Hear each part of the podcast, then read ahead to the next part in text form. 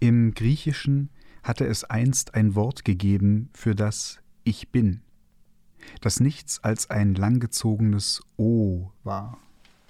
Und zu finden war es etwa in dem Satz Solange ich in der Welt bin, bin ich das Licht der Welt. Und das Wort für das, was da gerade durch die Zypresse ging, war Lichtwelle. Schauen und weiterschauen mit den Augen des richtigen Worts. Und es begann zu schneien. Es schneit. Il neige. Schweigen. Es schwieg. Er schwieg im Zeichen der Toten. Nicht er, sie, hat das Zeitliche gesegnet, musste es heißen, vielmehr er, sie, die Gestorbenen segnen mir das Zeitliche, wenn ich sie nur lasse. Und zugleich das Stammeln wollen, er wollte stammeln. In den Vororten sei alles so einzeln, Wort eines Vorortgehers. Das einbeinige Stehen des Müllmanns hinter dem Wagen, die regelmäßigen Kuppen auf den Straßen hatten den Namen Verlangsamer.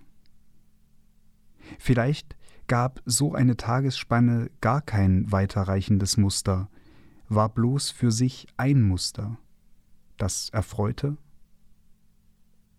Ich steige mit dem Dachdecker zur Mittagspause vom First die Latten hinab. Hätte ich nicht einmal den ganzen Tag im Haus bleiben sollen? Nichts tun als wohnen? Das Glücken des Tags mit purem Wohnen?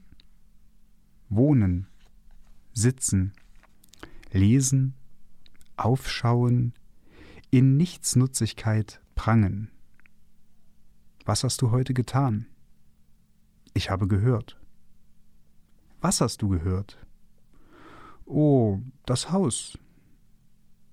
Das war ein Ausschnitt aus dem Buch Versuch über den geglückten Tag von Peter Handke. Das ist heute das Thema bei Blaubart und Ginster. Und gelesen hat diesen Auszug, wie ich ihn gern nenne, The Mushroom Fool of Thuringia, Mario Osterland. Sorry. Ach, vielen Dank. Ein weiterer Orden vom Hafenmeister der Niemandsbucht, Ralf Schönfelder. und damit herzlich willkommen. Ja, Blaubart und Ginster, eine Stunde Literatur im OKJ über Peter Handke. Genauer ja. gesagt über sein Buch Versuch über den geglückten Tag. Der zweite der ursprünglichen drei Versuche, die Handke geschrieben hatte. Der erste war der Versuch über die Müdigkeit. Mhm. Dann, wie gesagt, der Versuch über den geglückten Tag. Dann der Versuch über die Jukebox. Genau. Dann wurde es ein bisschen still. Dann gab es eine Pause, ja. Dann gab es den Versuch über den stillen Ort. Ja, und dann. Du, du grinst. und natürlich der Try about the mushroom. Der Try over the mushroom fool. der Versuch über den Pilznamen. Richtig. Ähm, genau, das sind so die fünf großen Essay-Erzählungen, die Handke in seinem Werk geschaffen hat. Wir haben uns einen davon rausgepickt. Eig warum, ja. warum eigentlich genau, Ralf? Also erstmal haben wir schon seit Jahren vor, über Peter Handke zu sprechen, weil er einer unserer beiden Lieblingsautoren ist, würde Na, ich sagen. Also Lieblingsautor ist kein schönes Wort. Ist kein würde, schönes würde, Autor? Würde Peter Handke sagen. Ach, das, nein, nein, das. was Peter Handke sagt, interessiert mich ja nicht. Mich interessiert nur, was er schreibt. Oh ja, großes Ausrufezeichen. Aber nee, tatsächlich. Also ich, ich lese Peter Handke mit großem Vergnügen.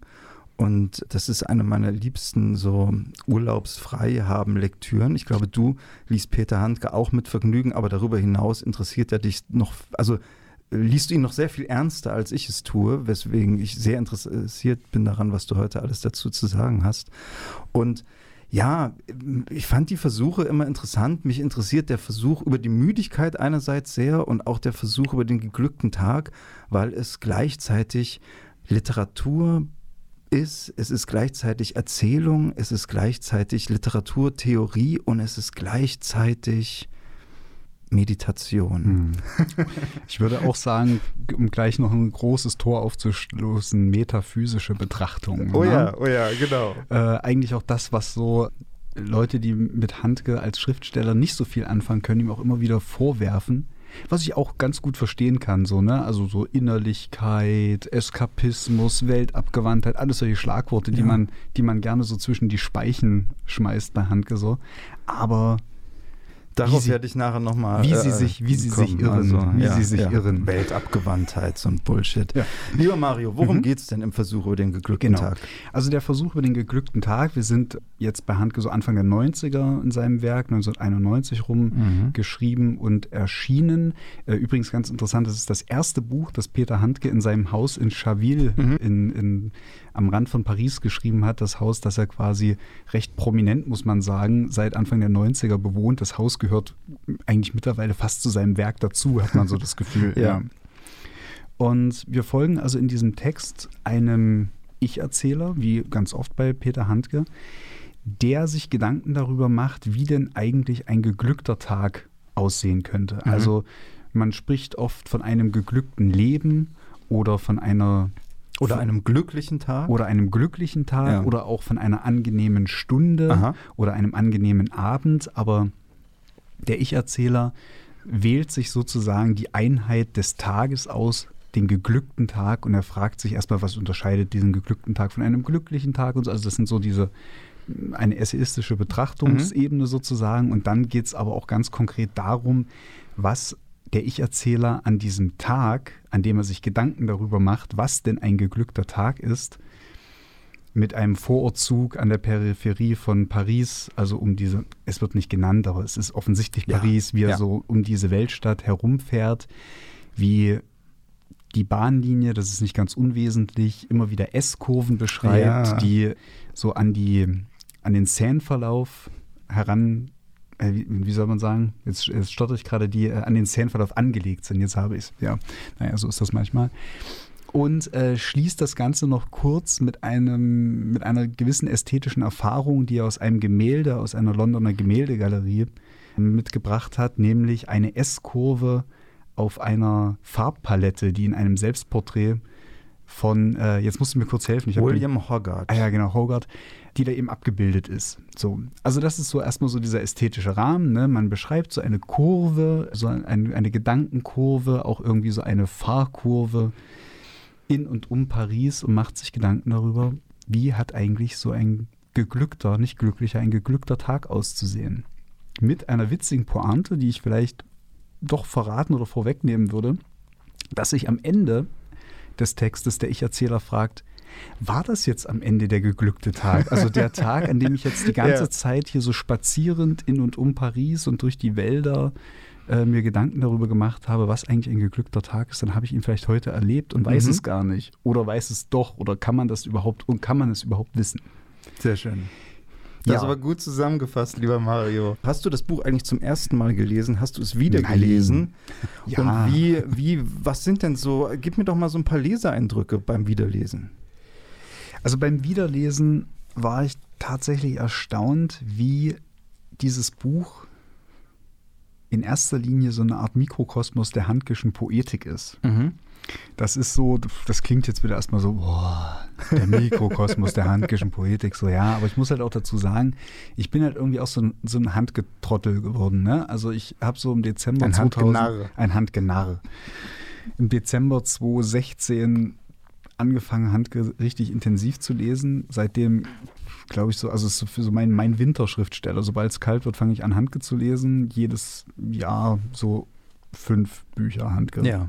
Mehr oder minder hintereinander weg und so weiter. Und so kommt über die Jahre was zusammen.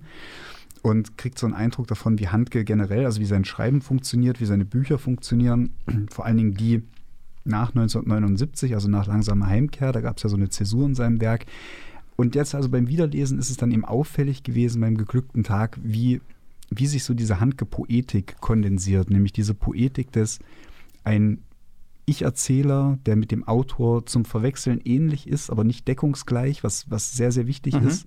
So eine fiktionalisierte Version des Autors, der als Ich-Erzähler durch die Welt geht, das ist ganz wichtig, also entweder in so Vorortzügen an der Peripherie entlang, ich habe das gesagt, die S-Kurven beschreibend, eben so die Stadt umkurvt oder eben geht, durch die Wälder geht und aus der unmittelbaren Anschauung, wo jeder andere oder nicht jeder andere, aber viele andere Menschen sagen würden, da passiert doch gar nichts, ist doch gar nichts los und so weiter, er daraus die Inspiration dafür zieht, genau diese Anschauung zu erzählen, sie zu fiktionalisieren und aus diesem scheinbaren Nichts, was so passiert oder eben so alltäglich ist oder Mhm. so, etwas Zeichenhaftes zu kreieren. Oh, etwas Zeichenhaftes zu kreieren. Ja, das ist die große, das ist die große Schwierigkeit und das ist auch die Herausforderung, denn das macht er ja schon in dem Buch selbst, denn das hast du ja vorhin schon gesagt.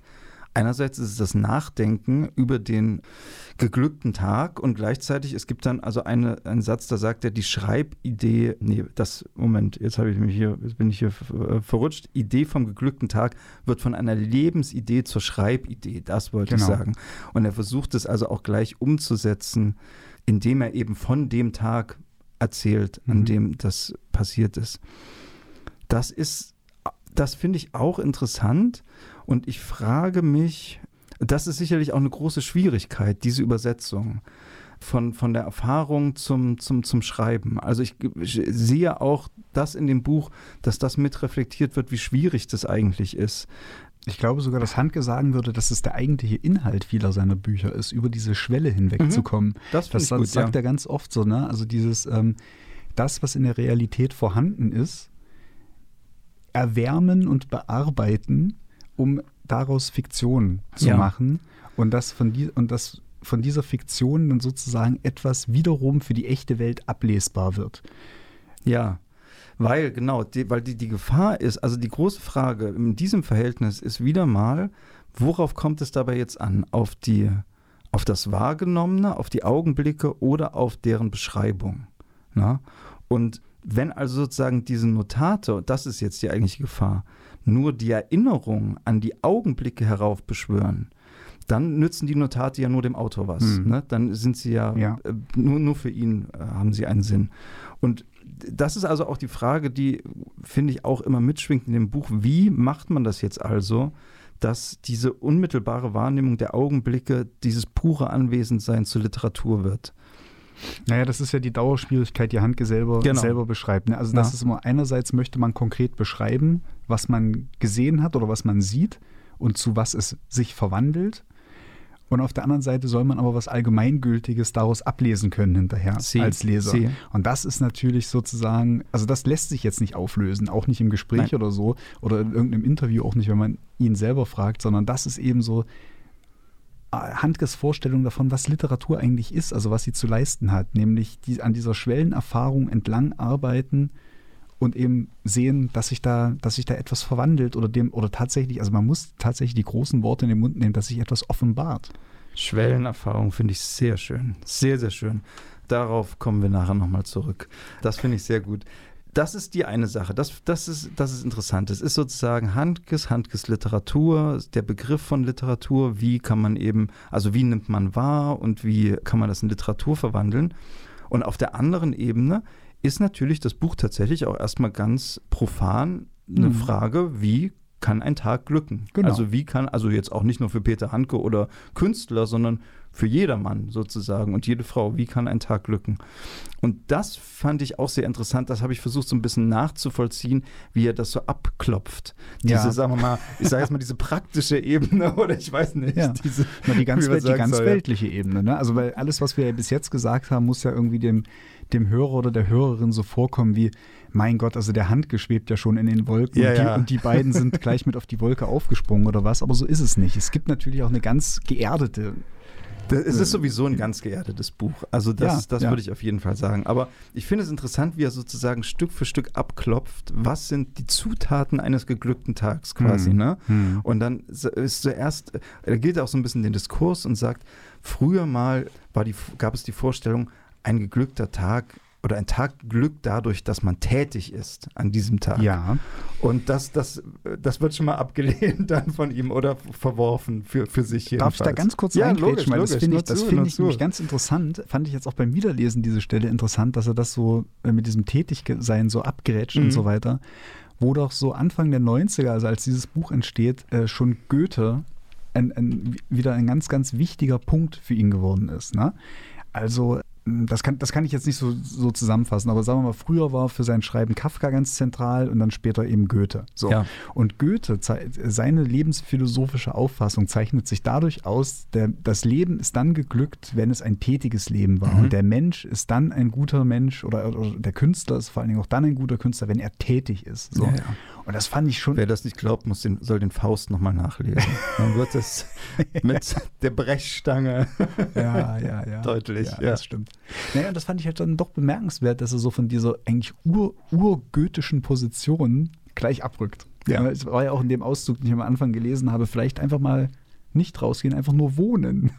Ja, ja, also das wird natürlich, das wird immer radikaler noch. Aber er sagt dann, es gibt dann so eine zweite Idee, die er aufgreift aus der Vergangenheit und die er auch verwirft, nämlich das ist so, dass ich sag mal, diese Idee der Heldenreise. Also, dass mhm. ein geglückter Tag ist das, was in der Heldenreise beschrieben wird, wo also große Taten, es ist im Grunde so ähnlich nochmal. Ne? Mhm. Es geht auch wieder um das Tätigsein und etwas Wichtiges vollbringen oder so. Und auch das wird abgelehnt. Auch da wendet er sich dagegen. Das hat natürlich auch was mit seiner Poetik zu tun. Da kommen wir nachher nochmal vielleicht. Na gut, okay. Hau rein. Was, was willst naja, du dazu sagen? Es, es ist, halt, ist halt interessant, ja so jetzt im Gespräch, ne, wie, wie das jetzt so auffällig wird, weil ja. die nächste große poetische Galionsfigur für ihn ist Homer. So. Mm. Im Übrigen, Interessant, im ja. Übrigen über, wie wir im letzten süddeutschen Interview mitgekriegt haben, übersetzt er gerade die Odyssee, nur so zum Spaß, ne? So, Klar. Er hat ja auch, er hat ja auch sein Abi auf Griechisch geschrieben und nicht auf Deutsch, weil ihm langweilig war. Aber naja. Nerd. Nerd. nee, und das ist halt auch so, also dieses Ideal, ne, das Unterwegssein, in seinen Büchern sind ja die Leute immer unterwegs und so, das ist halt das, wenn er sagt, ich komme von Homer. Ne? Alle machen sich darüber lustig, weil es, weil es keiner versteht, was er damit meint. Das ist ihm so eingeschrieben, dieses Homersche und dieses äh, Unterwegssein von der Odyssee und dann eben auch das mit diesem als Held unterwegs sein, Heldentaten vollbringend unterwegs sein, dass er da auch wieder eine Absage erteilt. Ja. Jetzt wird das, jetzt kriegt das langsam so ein Bild. Ne? Ja, ja. Und dann beginnt er so ein bisschen zu definieren. Jetzt hat er ja erstmal Dinge gesagt, die er so ablehnt. Ne? Und dann beginnt er so langsam, so Absatz für Absatz herauszuarbeiten, was so Faktoren sind, die für einen geglückten Tag zusammenkommen müssen. Und da habe ich einige, die ich sehr schön finde. Also der geglückte Tag zum, zum Beispiel schließt Manipulation aus. Also man darf nicht versuchen, einen geglückten mhm. Tag zu haben und irgendwie die, die Dinge des Tages so zu lenken, dass man jetzt, dass er jetzt, weil man weiß, das gehört für mich dazu. Das geht nicht der Tagesverlauf muss verlangsamt werden. Das Verlangsamen ist natürlich äh, mhm. was, was für Peter Handke auch wichtig ist. Dann eine ganz schöne Passage, da legt er da, dass das Missgeschick ein Teil des geglückten Tags sein muss. Mhm. Also nicht, dass sozusagen, ja. wenn jetzt etwas misslingt, dass man dann sagt, ja, super, das war's mit dem geglückten Tag. Ne? Damit ist der Tag für den Arsch. Ja, Kann genau. morgen wieder anfangen. Nein, das Missgeschick, die, wie man auf das Missgeschick reagiert, das muss Teil des darf geglückten ich, Tages sein. Darf ich da ganz kurz, sicher, äh, sicher. ich da ganz kurz ein, äh, ein Zitat bringen? Entschuldigung, aus dem Buch. Denn zum glücklichen Tag gehört hier, dass er ein gefährlicher war, voll Hindernissen, Engstellen, Hinterhalten, ausgesetzt sein, Schlingern, vergleichbar den Tagen des, Achtung, den Tagen des Odysseus auf seiner Irrfahrt nach Hause, am Ausklang von deren Erzählung man jedes Mal begreift, es gehört für den Abend mit Schmausen und Trinken und göttlichem Besteigen eines Frauenbetts ein Feiern her. Ja, das Feiern, das Fest ist ja auch was, was in, in fast jedem Handgebuch äh, vorkommt. Ja, das ne? ist eigentlich nicht gespoilert, dass so gut wie jede Erzählung von Peter Handke damit endet, dass der Ich-Erzähler auf einem Fest landet. Ja, ja. Aber, ja. aber das Fest ist ja auch die Vorstufe zum Tod.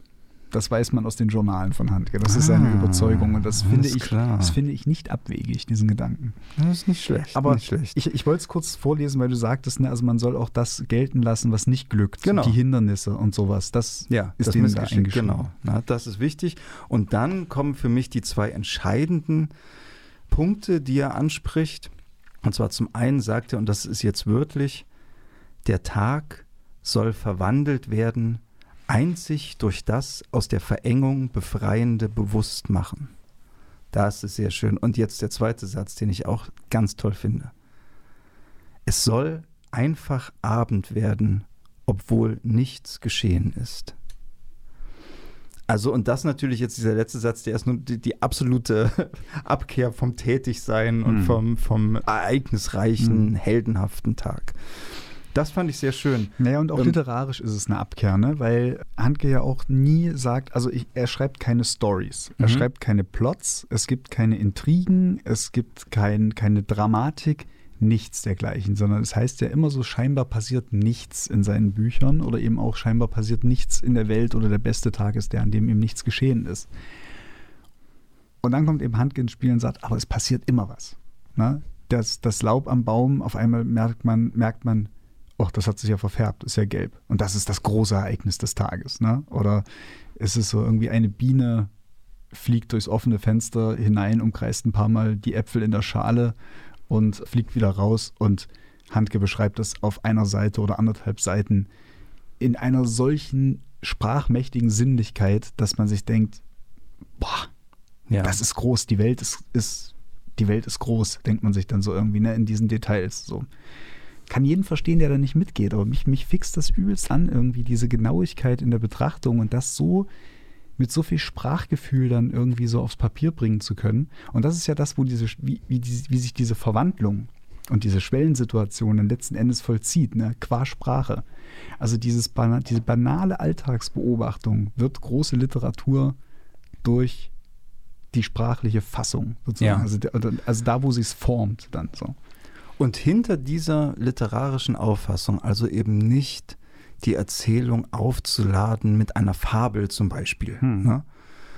Und hinter dieser mh, Auffassung vom geglückten Tag stehen Ideen, die zeigen, denke ich, dass die Bücher von Peter Handke in zum Beispiel meiner Bibliothek auch neben den anderen Büchern der Mystiker stehen können Hm.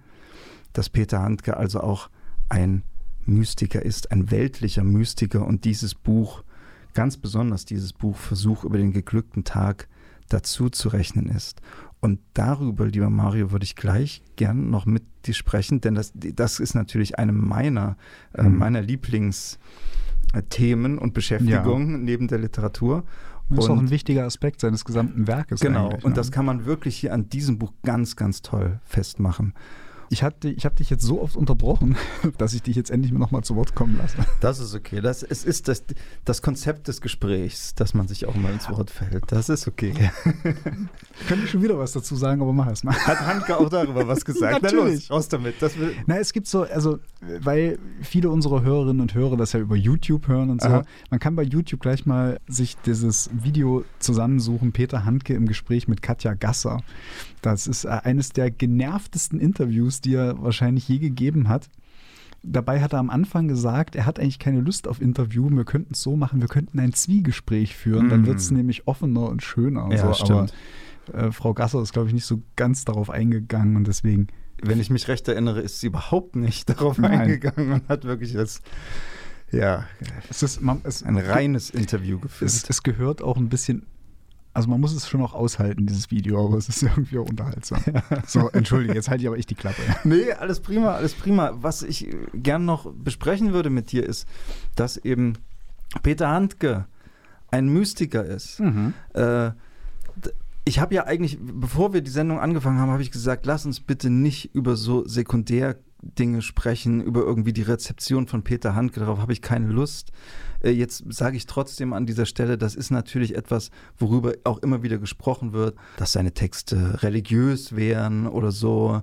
Komischerweise wird das als Kritik gemeint. Hm. Warum, weiß ich nicht, da schließlich äh, ein Großteil der Weltliteratur religiös konnotiert ist. Aber wie dem auch sei, Handke, ob er religiös ist, weiß ich nicht. Das ist im Grunde auch ganz egal. Für dieses Buch, der Versuch über den geglückten Tag, da habe ich sehr bald bei meiner Lektüre so die Spur aufgenommen dieses mystischen Weges, der darin auf bestimmte Weise beschrieben wird, ohne dass er das je so direkt anspricht. Hm. Und es ist ganz interessant, er sagt zum Beispiel, ich habe ja vorhin gesagt, was er so darstellt, was so die Voraussetzung für den geglückten Tag ist. Und er sagt unter anderem die Haltung. Er erklärt die Haltung, die man einnehmen muss oder die er denkt, die er dafür einnehmen muss. Und er sagt, müßig bis auf das Schauen und Hören oder vielleicht gar nur das Atmen. Das aber vollkommen ungewollt, ohne Zutun des Willens. Und da habe ich das erstmal aufgehorcht und mhm. gedacht, das ist ja im Grunde schon fast eine Meditationsanweisung. Ja, natürlich. Ne? Also natürlich. genau diese Erfahrung des Atmens, der von selbst das, äh, geschieht. Das ist interessant. Und und was, was, hm? lege, was lege näher an, äh, angesichts dessen, dass wir ja mit Handkes Erzähler eigentlich immer jemandem folgen, der sehr aufmerksam, sehr achtsam, könnte man auch heute sagen, durch die Natur geht. Ja.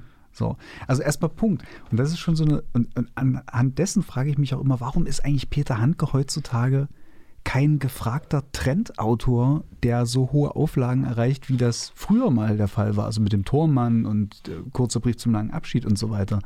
Weil der ist doch eigentlich genau, der steht ja. doch für Entschleunigung, für Awareness, für, für ähm, Aufmerksamkeit, nee, wie heißt das, ja. ähm, Achtsamkeit und so weiter. Ne? Gut, wir das wissen stimmt. beide, warum da, es ja, so genau. ist. Ja, genau. die Frage aber, ist ein bisschen rhetorisch, denn da laufen ja noch andere Diskurse ab, auf die wir heute nicht weiter eingehen wollen. Ja, aber wenn dann halt mal Peter Handkes Bücher lesen würde und ja. nicht über seine Person reden würde, dann, dann würde man, könnte man vielleicht dann könnte was, man was lernen. Was, ja. Äh, was, ja, entdecken. Was, ja, was entdecken, sagen wir es so. Ja.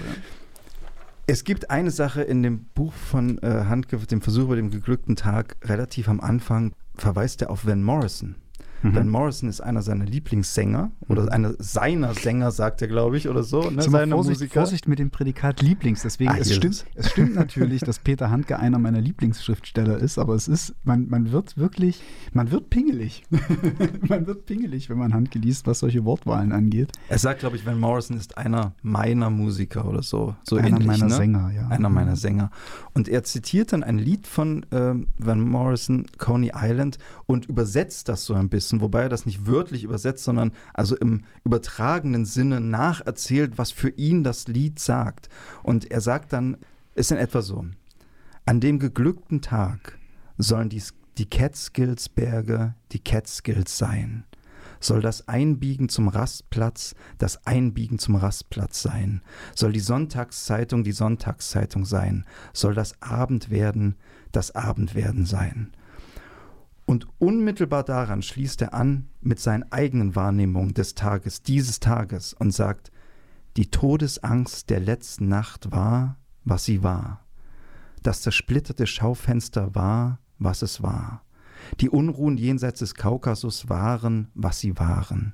Meine Hände, meine Hand und ihre Hüfte, sie waren. Und das ist für mich der Kern dieser Idee, der mystischen, aber auch der literarischen Idee, es geht um das Nur-Sein. Hm. Von einem Moment zum anderen, wie er auch schreibt an einer Stelle.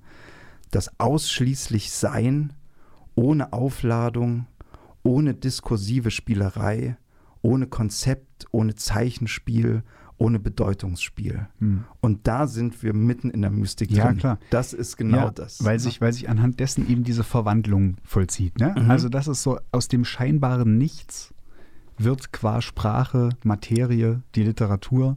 Das ist so das, wo, wo, wo Handke ja auch meint, Mystik und Materie ist, ist kein Widerspruch sondern nein, nein. es ist das Ephemere, das Ephemere wird Materie durch Sprache. Also das mit der Sprache ist, glaube ich, schon der, ist dann schon der nächste Schritt, aber äh, vielleicht auf das andere würde ich also sagen, was ich das sagst, verstanden bisher. Ja, mhm. also Mystik und Materie ist kein Widerspruch, ist, glaube ich, sehr schön. Vielleicht kann man dazu noch mal kurz was sagen, dass es natürlich, dass es natürlich verschiedene Ausprägungen der Mystik gibt, also sowohl, also keine Ahnung, religiös äh, geprägte christliche Mystik, Mystik im Islam, so eine Mischform aus weltlich und religiös, mhm vielleicht das Zen äh, wäre, und aber auch eine ganz weltliche Mystik. Ja, und die, natürlich die griechische und, Mythologie, die ganz, ganz zentral ist für Handke. Ne? Genau, aber das ist keine Mystik. Also es gibt auch in, so. in, Griechenland natürlich mystische Bewegungen, aber nicht jetzt unbedingt die Mythologie. Das wäre was anderes. Ah, das, okay. Denn Mystik sucht die Erfahrung einer göttlichen oder absoluten Wirklichkeit. Mhm. Das ist im Grunde der Kern, der alle Mystik zusammenhält. Und interessant ist, ein Fallstrick, der dabei oft beschrieben wird, ist, dass die Leute beginnen, nach etwas Außergewöhnlichem zu suchen, nach etwas, das außerhalb liegt. Und gerade die weltliche Mystik sucht eben nichts außerhalb der Welt. Und trotzdem wollen die weltlichen Mystiker etwas intuitiv wahrnehmen und lebendig erfahren, das einfachste Wirklichkeit ist und zugleich und deshalb absolute Wirklichkeit. Und das ist Handkes Mystik in diesem Buch. Hm. Er schreibt, gerade ein Nichts an Tag verheißt die äußerste Fülle. es ist also alles weltlich, es ist nichts darüber hinaus und es ist nichts gedeckelt mit irgendwie einer eben irgendeinem intellektuellen Konzept oder so. Ne? Mhm. Es geht um die unmittelbare Erfahrung sich ereignender Wirklichkeit.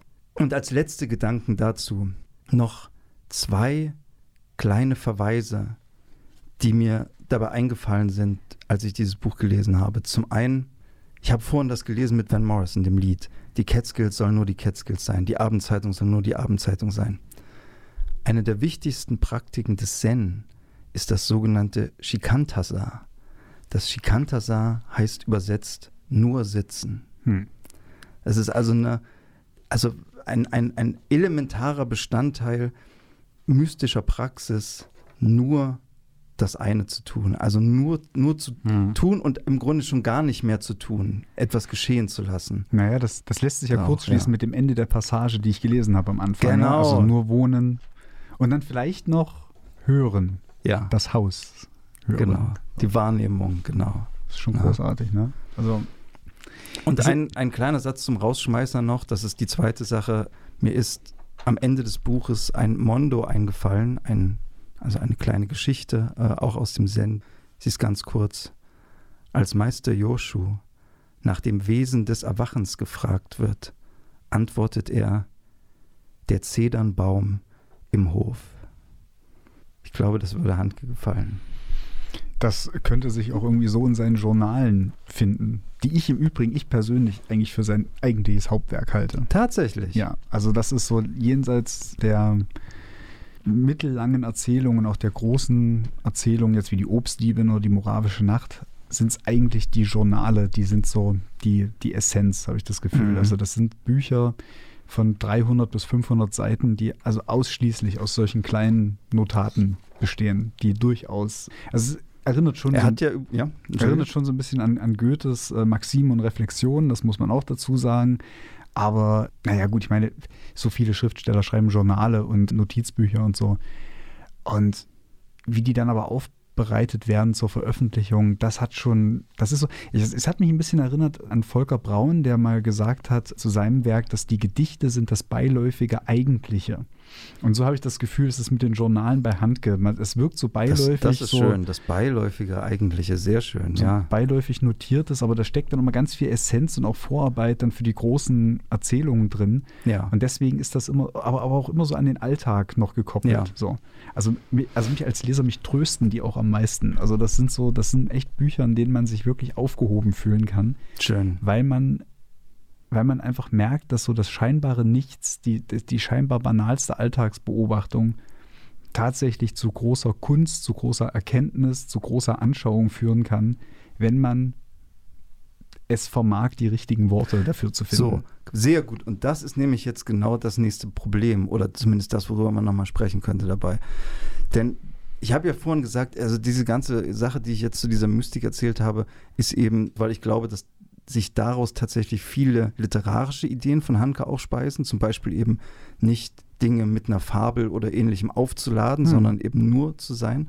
Und dann ist natürlich das große Problem aller Mystiker immer gewesen, wie soll man etwas, das auf der reinen Erfahrung beruht, wie soll man das mitteilen? Wie soll es möglich sein, davon zu sprechen?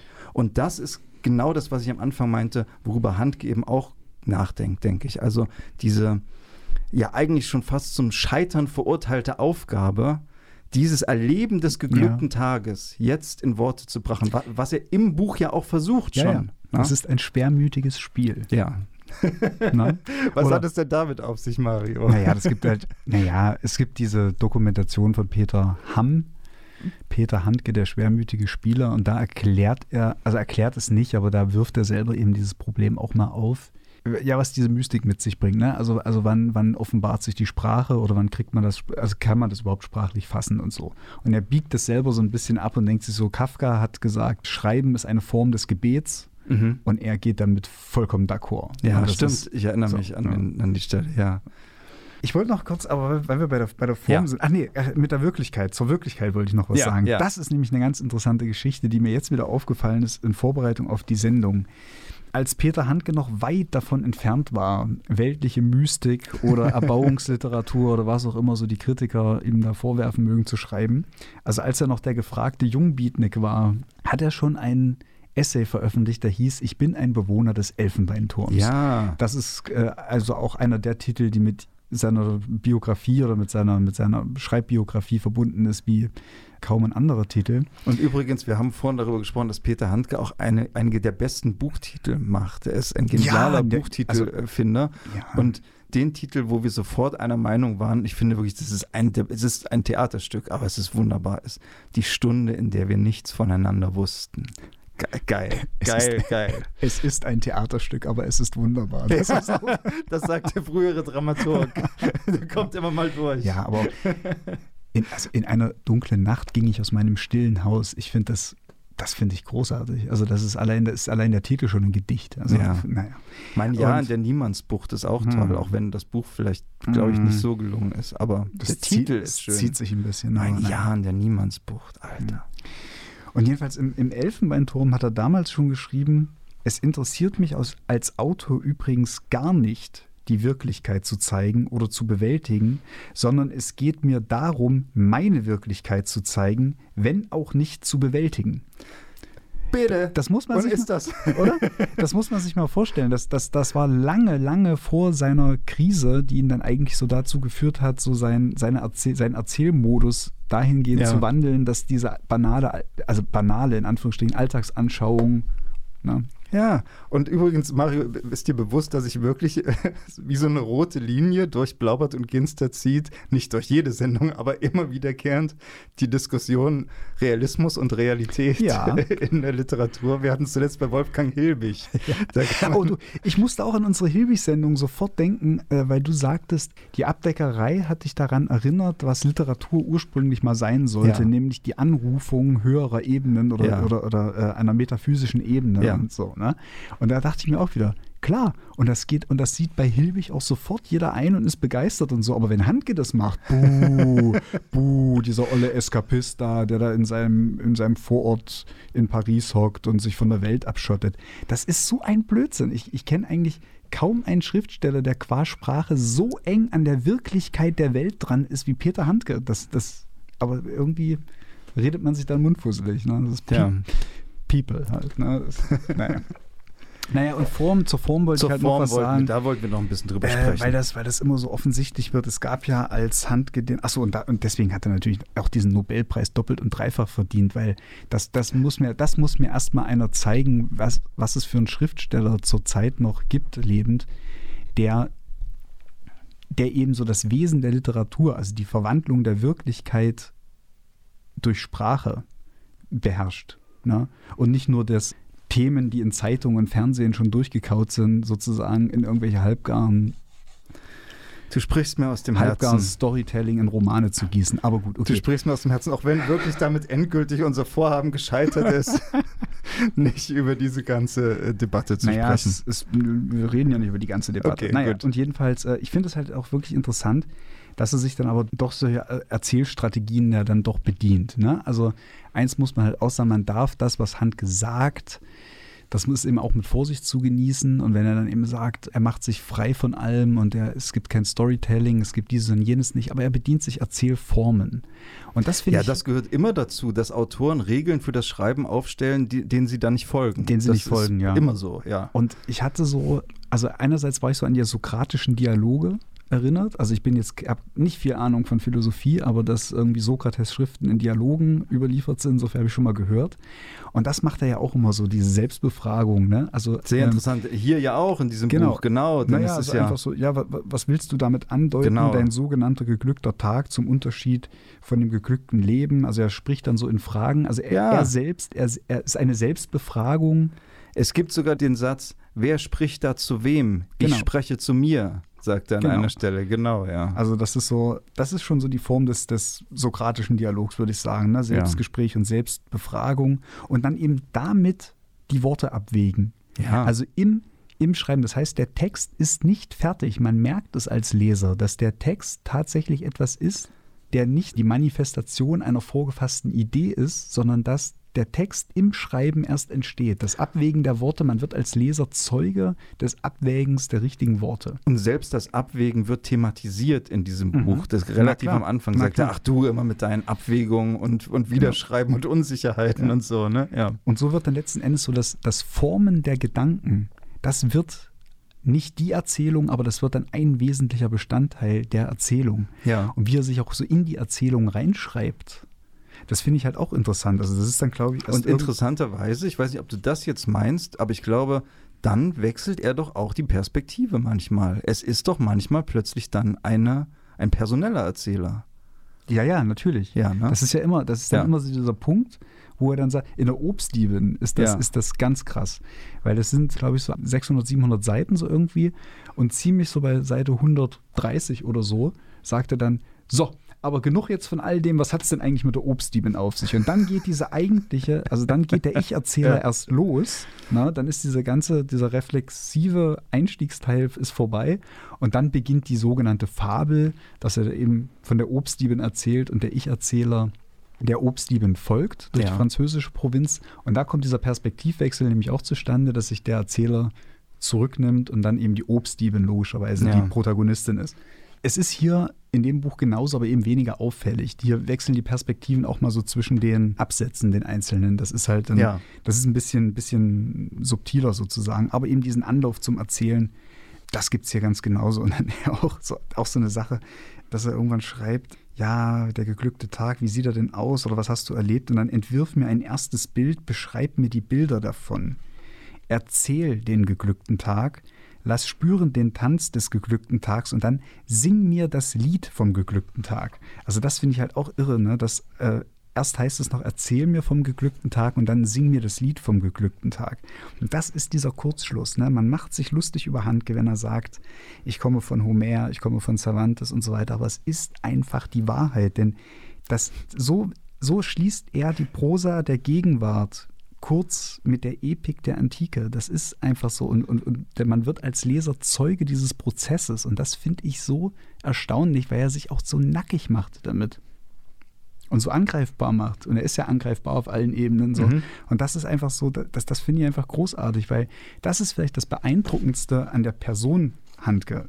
Also nicht, ähm, naja, man kann das nicht trennen, der Schriftsteller Handke, die Person Handke das ist das Beeindruckende für mich, dass ich kenne keine, keine Schriftstellerbiografie, bei der das Leben so dem Schreiben und der Literatur unterworfen ist, so bedingungslos wie bei Handke. Umsonst hätte der auch nicht, also mhm. sonst hätte ja, der vielleicht auch, auch, in diesem Umfang, denn er hat ja auch wirklich das extrem jung bereits begonnen mit seiner und, Laufbahn. Ja, und sonst könnte man auch nicht 80 Bücher im ja. Leben schreiben, weil es, oh, nämlich, ja. weil es nämlich ein nicht abreißender, ein nicht abreißender Strom ist. Und das, also ich, ich kenne keinen anderen, der wirklich man findet das bestimmt, Leben wenn man drüber, so drüber nachdenkt. Aber es ist auf jeden Fall hm. bei Handke sehr offensichtlich. Also ja, das würde ich schon auch sagen. Kommen wir zu einem Fazit in dieser Sendung. Kann man, kann man das machen? Ist eigentlich, eigentlich Quatsch, oder? Also, ich freue mich auf den nächsten Versuch. Der Versuch über die Müdigkeit, den habe ich mal vor Jahren gelesen, mhm. erinnere mich fast nicht mehr daran. Und ich freue mich, den als nächstes zu lesen. Mhm. Und ich freue mich auch ganz besonders auf den Versuch über den Pilznarren. Den habe ich mal angefangen und dann bin ich irgendwie versackt. Aber den, es ist ja gerade Pilzzeit. Vielleicht ist es jetzt ein guter mhm. Moment, mal wieder den Pilznarren zu lesen. Und natürlich, Mario, worauf ich mich ganz besonders freue, das wird aber wahrscheinlich wirklich das allernächste Buch von Handke, das ich lesen werde, das zuletzt erschienen. Peter Handke hat nämlich eine ja, Dämonengeschichte ja, ja, geschrieben. Also ich darf ja nicht spoilern. Du darfst mich nicht spoilern, genau. Wie, wie ist der Titel nochmal, weißt du es? Mein Tag im anderen Land. Hey, hm. auch wieder kein schlechtes Buch. Natürlich. Das, ist mein Fazit. Ich lese sehr gern Handke. Ich finde dieses Buch, es, es, liest sich sehr leicht, auch wenn jetzt die Dinge, über die wir gesprochen haben, vielleicht ein bisschen abstrakt teilweise klingen. Das Buch ist es überhaupt nicht. Es ist ganz konkret. Das ist absolut klar. Also es ist, man weiß immer, was los ist sozusagen. Es ist absolut klar. Genau, es, es lädt aber, wie diese Sendung zeigt, dazu ein, darüber zu reflektieren mhm. und auch ja, also in angrenzende Gebiete zu schauen. Und ja, warum nicht? Mhm. Warum nicht die Versuche mal lesen? Also bei mir geht es jetzt auf jeden Fall wieder los. Es ist, es wird, sobald es kälter wird, ich weiß auch nicht, woran das liegt. Wahrscheinlich, weil ich damals im Dezember mal angefangen hatte mit Handgelesen. Für mich ist das so ein Winterschriftsteller. Also sobald es kalt wird, habe ich irgendwie so richtig Bock, mich in diesen Sog seines Erzählens so reinziehen zu lassen. Ich glaube, so die moralische Nacht wäre mal. Oh ja, die habe ich auch noch nicht gelesen. Doch, Siehst du ja. mal. Ist viel, das ist halt auch das Tolle ne, bei einem Autor, der 80 Bücher geschrieben hat. Ja, äh, ja. Man, man kann wirklich immer noch mehr entdecken. Übrigens, auch noch ein kleiner Tipp: ein, ein weiterer Aspekt seines Werks, der gern mal übersehen wird, ist, dass Peter Handke auch Traumtage, also nicht Traumtagebücher, das stimmt nicht, aber. Weißt du, was ich, worauf ich anspiele? Es gibt so Bücher von ihm aus Mein- der Nacht ja, gesprochen. Mein Jahr aus der Nacht gesprochen. Genau, ja. wo er sozusagen einfach Sätze notiert hat, die ihm eingefallen sind im Moment des Aufwachens, also Hm. noch halb im Schlaf und dann das notiert hat. Auch das ist eine sehr, sehr interessante Lektüre. Ist ein bisschen, ist ein bisschen Spaß auch, aber äh, schön. Gehört schön. aber durchaus eigentlich nah an diese Journalbände. Mhm. Also kann man schon, schon da verorten. Habe ich auch gern gelesen. Warum nicht? Man liest ja auch, man liest ja auch so Aphorismensammlungen von, von anderen Dichtern und Denkern. Also, Genau, und das sind verrückte Traumaphorismen. Wunderbar. ja. Lieber Mario, es war schön, über Peter Handke mit dir zu sprechen. Hm, Einen unserer Kann ich noch zwei Stunden machen. Ja, wir, Ja. Ich, ich finde, Handke ist auch einer von den Autoren, zu dem wir mal wieder zurückkommen können. Und vielleicht Mhm. mal das nächste Mal eine Erzählung. Das ist jetzt so die hm. Grundlage mit einem Essay und ein bisschen der Poetik von Handke. Und vielleicht schauen wir uns in einem Jahr mal an, wie er das so in einer Erzählung umsetzt. Der Chinese des Schmerzes ist, äh, würde ich gerne machen. Ja. Ein grauenhafter Titel. Aber ein super Buch. Oder Kali ist auch Oder die super. Dämonengeschichte. Mal Ja. sehen. Mal Don, sehen. Don Juan, er hat auch einen Don Juan geschrieben. Das war auch ein schöner, den habe ich gelesen. Mhm. Ja, wunderbar. Äh, erzählt von ihm selbst. Ne? Don Genau. Juan erzählt von ihm selbst. wunderbar. Ralf, wir müssen aufhören. Jetzt Wir geht müssen das immer so aufhören. weiter. Hast du noch ein Lied dabei? Ach so, ja, wir müssen ja noch, äh, nee, wir müssen nicht, wir wollen ja noch was hören. Äh, ich habe eine Coverversion gefunden von End of the Line von den Traveling Wilburys, diese Supergroup, die es mal gab, aus George Harrison und Roy Orbison, Bob Dylan und so weiter und so fort. Und da gibt es die Loners Society, die haben das gecovert. Ich finde, das ist genau der richtige Abschluss für würde würd ich Sendung. gern Mitglied werden. ja. Alles klar. Vielen Dank fürs Zuhören, ihr Lieben da draußen. Bis zum nächsten Mal. Bis dahin. Tschüss. Tschüss.